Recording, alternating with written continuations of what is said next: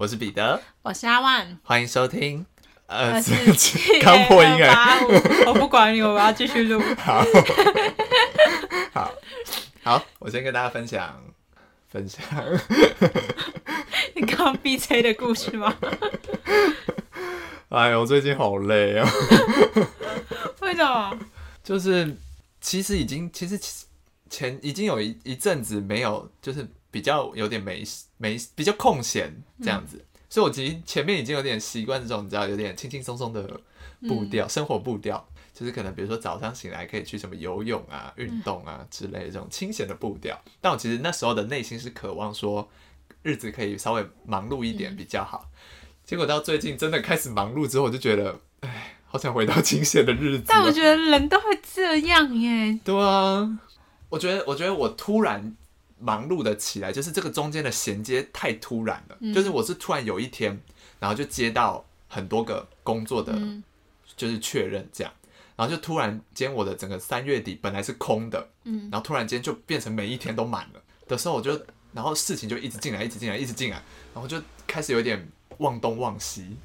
就像我们今天早上，今天我们今天要录 podcast 嘛，然后因为我们家只有一台笔电，然后我妹因为她现在就是没事，他就会带电脑去学校这样。然后呢，他昨天晚上就问我说：“你明天电脑有要用吗？”然后我就仔细想了一下，今天要干嘛？我说：“今你今天要录 podcast，嗯，下午要上课，晚上要吃饭，嗯，不用电脑。”然后我就跟他说。你怎么会在想了今天要录 podcast 我想？说，今天录 podcast，嗯，那应该不用电脑。我就说，嗯，不要，那就给你。结果刚刚在就是要录的大概前半个小时吧，我就想说，我的电脑呢？我还去我妹房间看，嗯，电脑呢？然后我就想到，哎、今天要录 podcast，哎、要用电脑、哎。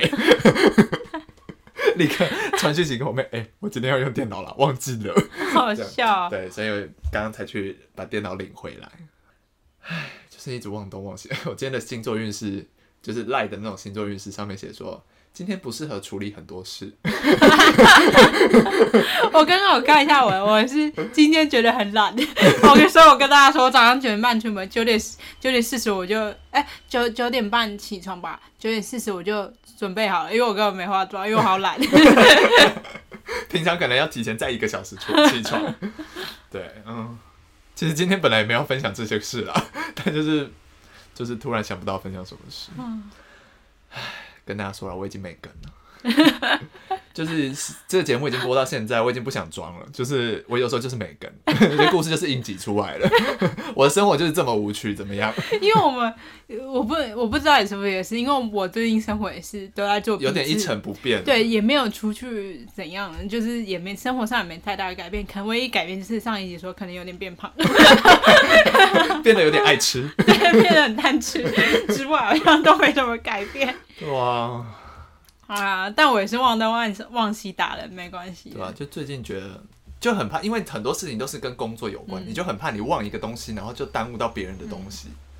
好了，这次跟大家分享一些小故事好了。就是最近我收到一个私讯，嗯然后他就问我说有没有兴趣做快电商，然后我其实完全不知道快电商是什么东西。你知道快电商是什么吗？我知道电商是什么，但我不知道快的对，我也不知定义道快是什么。然后就是，反正就是那一天，他有一天早上就还传哦，就是他还我们还有那个电话通话，就是他还做了简报，然后跟我解释什么是快电商，这样问我有没有兴趣。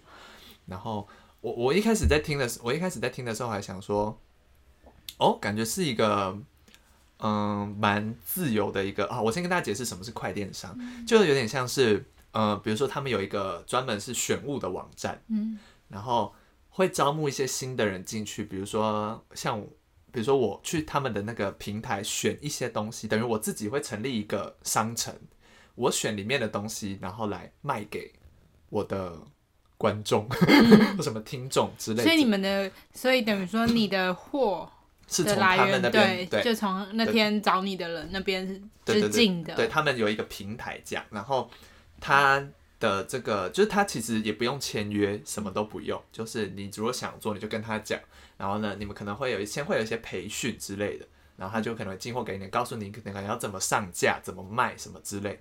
然后我一开始听的时候想说，因为它其实算是一个副业的概念，嗯然后我就想说，好像有蛮有趣的。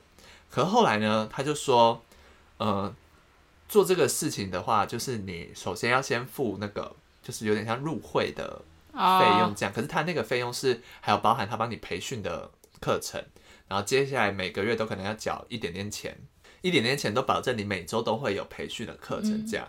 然后我就想说，因为我现在的经济状况就是不稳定嘛，嗯然后每个月都要花一笔，就是那笔钱其实也是差不多两千块每个月，我都觉得这样对我的负担会有点太大。然后我就上网查一下什么是快电商，结果我得出的结论就是，它有点像是一种变相的、变相的直销。嗯，对，听起来是这样。对，就是他也他也有那种，比如说我在做快电商，我可能拉你进来，那我可能每个月就可以多一千块，嗯，就有点像是直销的概念，可只是他你想退出的时候就可以退出，其实没差的这种概念，所以他感觉有点像是比较友善版的直销，这样就是不是把把你要强留在那边，嗯，所以我我其实对这个快电商这件事情并不是持太多的反感。嗯嗯，我只是单纯觉得我以我现在的经济能力，我没有办法负担这件事。可是如果未来有就是比较稳定的收入来源，我说不定会想做这件事情。但老实说，这样听下来的话，感觉就是不论都是厂商那边最有赚头，因为对啊，对啊，你要付他培训费，每位培训费，然后你货从他们那边进，嗯他都要给他钱嘛，也要成本嘛，对啊，对啊，就感觉赚头就是他是都嗯只是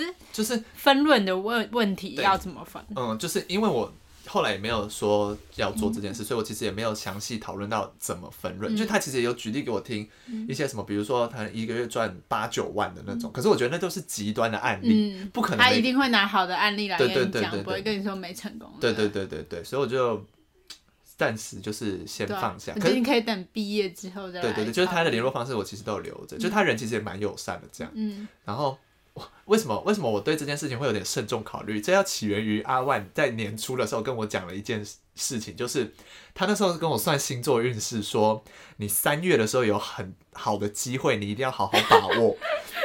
然后我从那天起，我每天都在期待三月的到来。啊，怎么感觉我我我然还被后那一天我收到这个私讯的时候，我就想说，该不会是这个机会吧？然后就很慎重的想了两天，我最后觉得，哇，可能还是没有办法负担这件事。嗯我就想说，好，没关系，那时候才三月中，三月还没有结束，可能还有别的机会。对，所以再次重申，我就是个迷信的人。那我跟大家讲一下，我我我后续责任没有很做的很好，因为他刚刚我来吃早餐，他跟我说，你那时候不是跟我说三月我有些机会吗？我说我哪有讲啊？谁跟你说的？他撇清责任呢，我说我说这句话吗？他就是那种事后不理的人。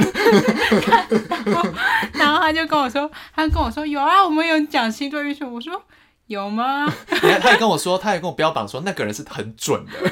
他说他每次都听这个，他说算的超准。我跟你说，我完全就是以自我为中心，我完全不在乎我那时候跟你讲了什么，就是不在乎跟别人讲什么，也不在乎别人讲什么我。只记得我自己的，完全不记得。对，反正就是三月还没结束了。这集上的时候三月结束了，我下一集再跟大家分享好，有没有什么好事。那我最近要分哦，我今天要分享是最近真的超奇怪的，我怀疑我我的资料外各资外泄，因为我最近就是这个礼拜以来，我每天都会收到 FB 的交友邀请，我不知道这是不是正常的频率，因为我以前就是之前都不会，就是只有认识的朋友会加，可是最近我每天都会。少的话可能就一天一则，可是是可能今天、明天都有，然后后天、连续三天都有。但昨天实在太奇怪了，昨天我一个晚上就收到了三折交友邀请，可能桃春天开始，桃花朵朵开，我认为这并不合理。的确是不太合理。我觉得超奇怪的，我不知道是 FB 最近有改什么，你说他可可能你被推荐到什么地方？对，，然后他可能就是会加按好友、推荐好友，因为我上网查，就是好像会有什么推荐好友功能，可因为太我就觉得很奇怪，就是昨天是大概短短大概三个小时，就有三个人嗯，加我，然后有些是可能有一两个共同朋友，就不是那种假账号。对，然后可有些是完全没有共同好友，但就真的太多，我说到底是怎么回事？然后而且我发觉就是加我的人，有些还是有是朋友的。就是可能是听过名字的这种，你说我听过他的名，嗯没有没都没听过，我都没我听过都一个都不认识。好怪哦、对啊，然后有些好像是高高中同一个高中的，但是我也不知道。这太太奇怪了，我就想说哈，你太还是你入选什么什么什么百大美女榜之类的？哎、应该不会哦。哦，我现在看你的样子，应该也是不会。观众不知道，但他今天比较朴素。而且讲到朴素这件事，又也想到一件事，上次圣诞节的时候，我好像穿比较漂亮来你家，然后你妈看到我就说哇，今天真是漂亮。言下之意，平常是怎样？而且你妈就是一个很真实的人，就是我像我平常这么邋遢，她就真的不不会，对她不会讲这种。但那天我真的是妆化的比较浓一点，那天真的是获得很多称赞。真的超好笑的。而且那天风大的要死，我穿很少哎、辣妹没有冬天的我，对啊，好像这是题外话，我就觉得呃两副面孔。谁不是两副面孔？我知道，那我我要一那个喝止这种情况，就是不要再发生这种情况，就是把我素颜照放上去啊，全部都被封锁。把我现在这副样子拍起来，等一下拍起来，我们下礼拜就发这张图。那个滑到了，他以为是什么罪犯。还要拿那种纸在前面，哎、我为什么要这么开心？对啊真是不在讲我的坏话吗整段都在？羞辱你。对啊，我为什么这么开心？搞不懂。好啊，反正以上就是我最近搞不懂的网络世界。对，网络世界，哎，不知道，开心就好，大家开心就好。网络世界就是会有像我这种虚伪的人，有两副面孔的人。也有我们这种就是对爱爱吃的人，完全没有关联。对啊，乱讲。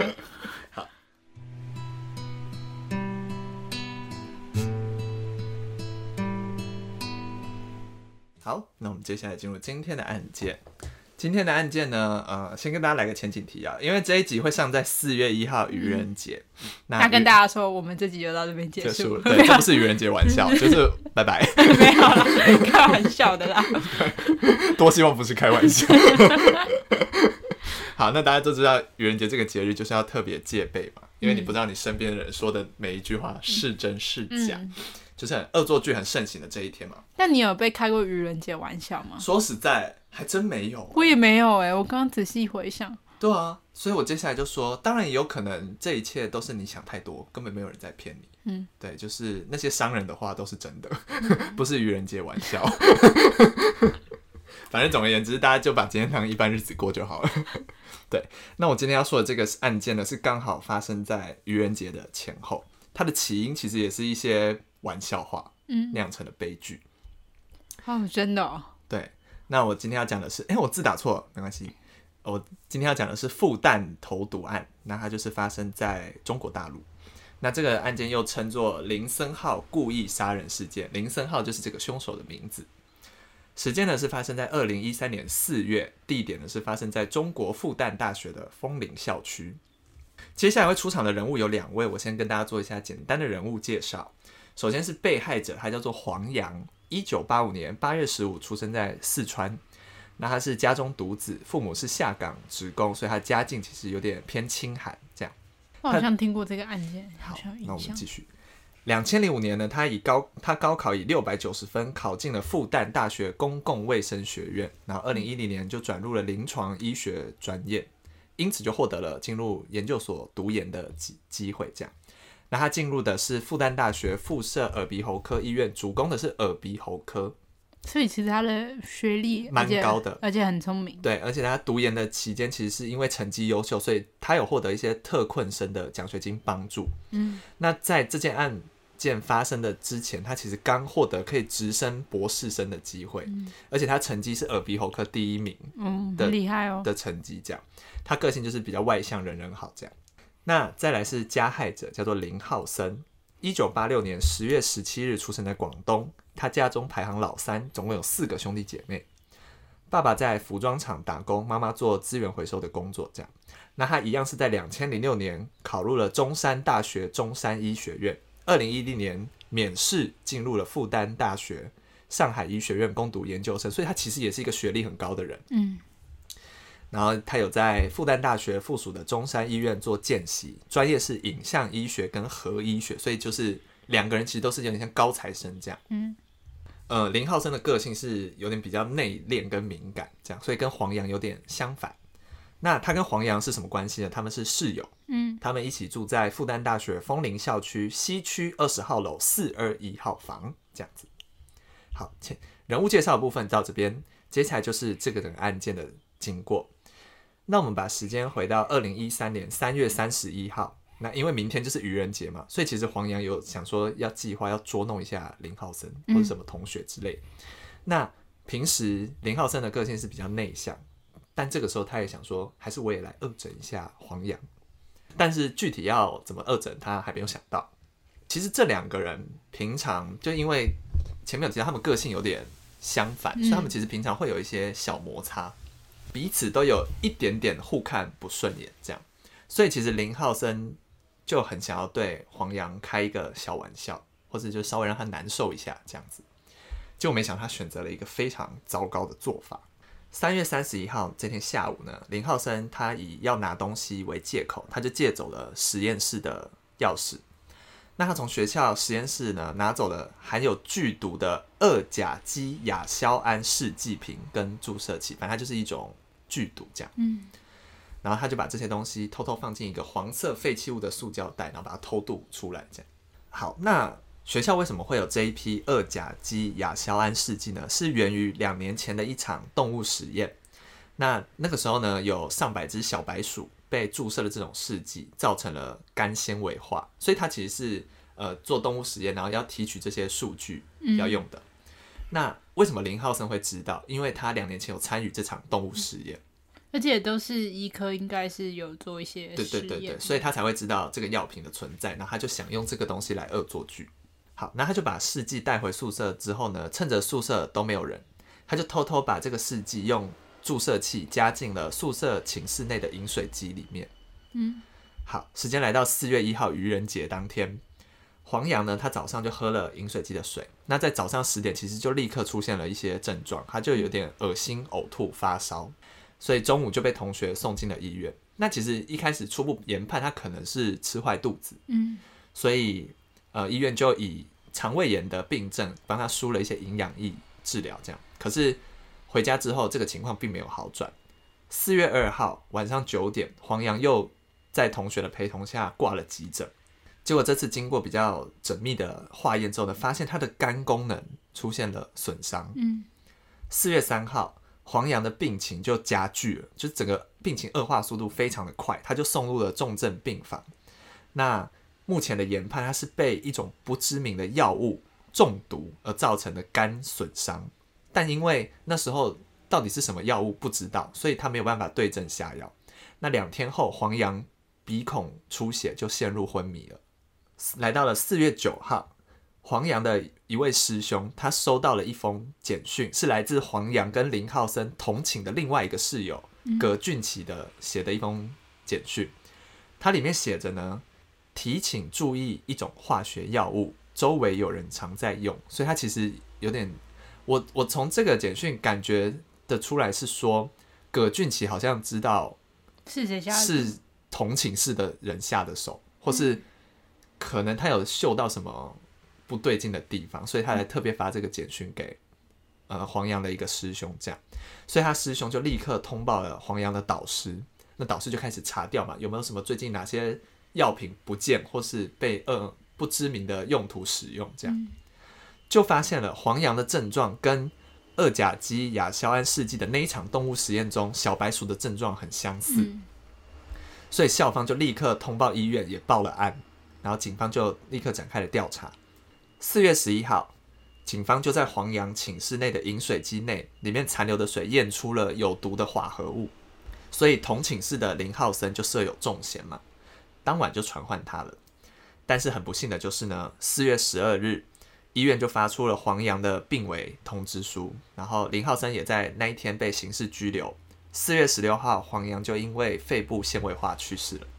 嗯，很明显就是林浩森就被逮捕了嘛，所以四月十九日，林浩森就被依涉嫌故意杀人罪逮捕。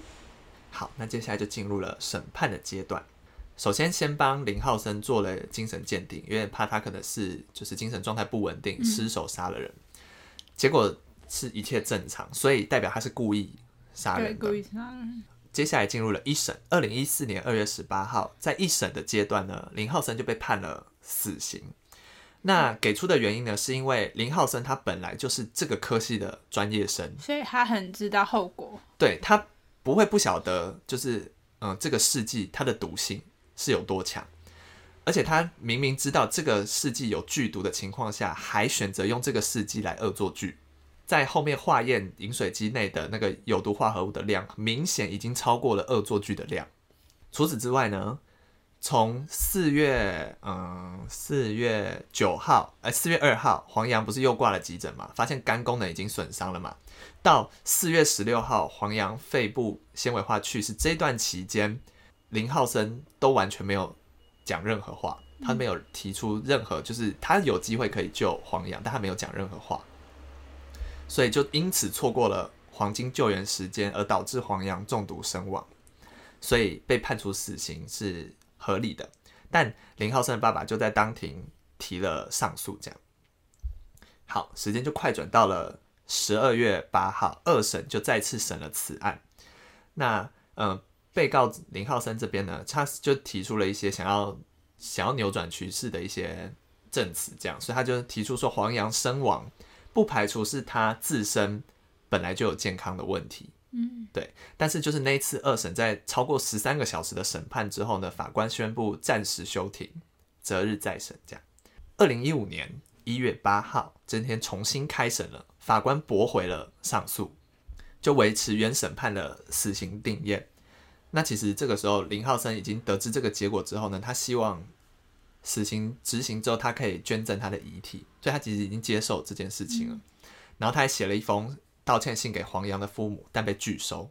那在二零一五年十二月七号，这天是死刑复查结果的前一天，就是他们可能判了死刑之后，可能还是要经过一些后续的查证，可能要重大的罪行，对对，可能还要和一些证据到底有没有符合之类。所以反正就这个结果出来的前一天，林浩生接受了央视的采访。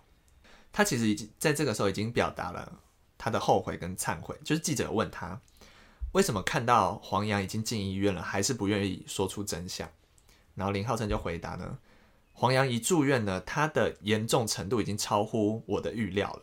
在这种情况下，我就不敢说了。然后或是说，简单的讲，就是我的层次不够，精神境界不够，觉悟还没到，还有一点侥幸的心态，这样。他，然后他后面也其实有提到说，那天的事情其实有很多机遇可以阻止它发生的，但是我当时的那种状态，就我个人的这个层次修养修身不足，我是无法阻止的。我听完这边呢，就是觉得说，他知道他自己可以阻止，但他怕了，不敢说。我觉得就有点像是小孩子做错事。你会有一种心态，觉得说没关系，就让他过去，让他过去，让他过去就好的那种心态。可是今天这种事情是涉及人命的，说出来才有救他的机会。可是感觉不管是小孩或大人都会有，都会有这种心态，就是侥幸的心态。这样对。那对于判处死刑的结果，他也表示这是应该的，因为毕竟他杀死了别人家优秀的孩子，毁了一个家庭。然后他也希望自己的父母。之后好好活下去，不要再想他了，因为这件事确实就是他做的，那他本来就应该要承担这个后果。所以，二零一五年十二月十一日，林浩森就被执行了死刑。那接下来讲一下这个案件后续产生的一些影响。呃，因为这个案件发生之后呢，有一些媒体他有些他随意的在揣测那时候还没有定罪的嫌疑人的讯息。然后还有一些投毒的细节啊、来源啊，这些都媒体就有诸多的猜、揣测。所以其实这样的行为可能有涉及传授犯罪方法罪，就是感觉你有点像是变相在教其他人怎么投毒、怎么取得这些毒的来源。好，有些媒体呢也认为校方对于这种危险物品的监管是有漏洞的，就是为什么一个学生可以这么轻易的把这么有毒的东西就带出来？也认为说复旦大学一直在。撇清责任，而不是为了受害者家属的权益做考量。那再来是针对死刑这件事情，有一些复旦大学的学生主张不应该判林浩生死刑，应该给他一条生路，就是让他在未来的日子可以照顾黄洋的父母，就是赎罪这样。但显然的，黄洋的父亲不接受这样的请求。毕竟我为什么要一个杀人犯的儿子来照顾我呢？嗯对，就是杀我儿子的人来照顾我呢？就是甚至他觉得这些学生的请愿是在干扰司法，就是想要左右这个判决。那另外一个方面呢，就是有一些反对废除死刑的声音说，应该采取的不是废除死刑，而是半废除死刑的方式，就是呃不用全然的，就是像有些欧洲国家不是就是完全没有死刑嘛？像我们之前提到挪威大屠杀，嗯他其实就被关几年就可以出来了。嗯那认为就是完全废除死刑才是进步的这个观点，嗯，可以不用全然的跟进。就是现行的死刑，其实要不要执行，很大的程度是交给了受害者的家属。就是理论上来说，如果你可以获得被害家属的原谅，却有很大的几率可以不用执行死刑。嗯但是法官就指出说，林浩森到了二审的阶段，还是主张这个事件只是一个愚人节玩笑。就在撇清责任。对对对，但是就当法官问他，如果这是一个开玩笑，那笑点在哪里？然后他回答不出来，所以很明显这就是一个狡辩，那他更不可能获得家属的原谅。玩笑，他这太牵强了啦。对啊这玩笑玩到玩出人命。对啊，就是在这个愚人节的这一天呢，跟大家分享开玩笑的尺度自己要拿捏好，有些事情真的不好笑，啊像这种会闹出人命的事情，真的但我觉得他可能早就想对黄洋做点什么，他只是借这个借这个时节日来做一些他内心蓄谋已久的事情，嗯也说不定。对，但我觉得他可能，嗯，我刚刚的想法是说，他可能没有预料到会这么严重，但是从他选择用这种剧毒来看，他就应该要有，他有参与这个实验，应该是他应该对这个毒非常了解才对。而且我觉得他可能是被一时的，可能生活有小摩擦之类的吧，可能就是很多一时在气头，有点听起来有点像一时在气头上做的决定，因为他这样子等于毁了他自己的人后半辈子，然后也等于毁了黄洋，就害死了他，就是两个两家庭悲剧、欸。对啊，就是有一些摩擦，感觉他的事件是很多很多小的摩擦累积出来的，累积出来的一个结果这样子，嗯，但也不应该做这种事情啊。就像上一集提到，这个时代真的谁都是很危险，都是危险 对对对对。潜在这样，你不知道你的室友会不会对你怎样，你不知道你路人会对你怎样，你不知道，就是人人自危啊。对啊，就是，唉，老话一句，保护好自己。而且他在我突然想到一个点是，他在饮水寝室的饮水机里装水，但是其他人也会去也有可能喝到。对，所以他等于这个针对性是强烈的，因为只有黄洋惨遭毒手，嗯所以他很，所以可以确定一件事是，他在只要黄洋喝下，就没就他就把它撤掉之类的，他就水他就不要嗯换掉换掉了，所以代表他这个玩笑为什么只对黄洋一个人开？他要开就全寝室一起开啊。嗯，虽然这样讲不太好，因为这是一个杀人行为，但我是意思是说，他的针对性其实是很强烈，就是很强，他其实是有仇恨的，或者是有恨，不就是有就不恨意单单只。是一个玩笑。对嗯，他这个用玩笑包装，但里面是藏有恨意的，我觉得是这嗯样，因为他的针对性太强烈了，真的，嗯大家只能说慎选室，也不是慎选室友，你选不了，就有时候选不了，就是不要处的不好啦。嗯，但我觉得这个东西很难界定啦，我觉对得啊对啊，我们很难去界定怎样讲，我们不可能每天都小心翼翼的生活啊，对啊，就是这样很辛苦那有点欸太打草惊蛇的对啊那种，感觉。我只能说不不不，我觉得事情还是要归咎于说，你不要把就是我要跟这些凶手说，就是这些在喊话喊话，对就是就是不要因为一点小事啊，然后就不顾后面的后果，这是很、嗯，很不值得的嘛。嗯你拿出来跟他讨论，可能都会比较好。嗯，就是可能哪里哪里不满或什么之类，但也有可能讨论完之后就变成一个可能互砍的局面，也有可能就是嗯不知道了。对，所以就是，哎，大家保护好自己啊。但是这个世界上善良的人应该还是比较多啦，嗯，对啊，我们提到的这些案件都是少极端少数了。对对对，好，那今天节目就到这边结束了。祝大家愚人节快乐！我是彼得，我是阿万，我们下次见，拜。拜拜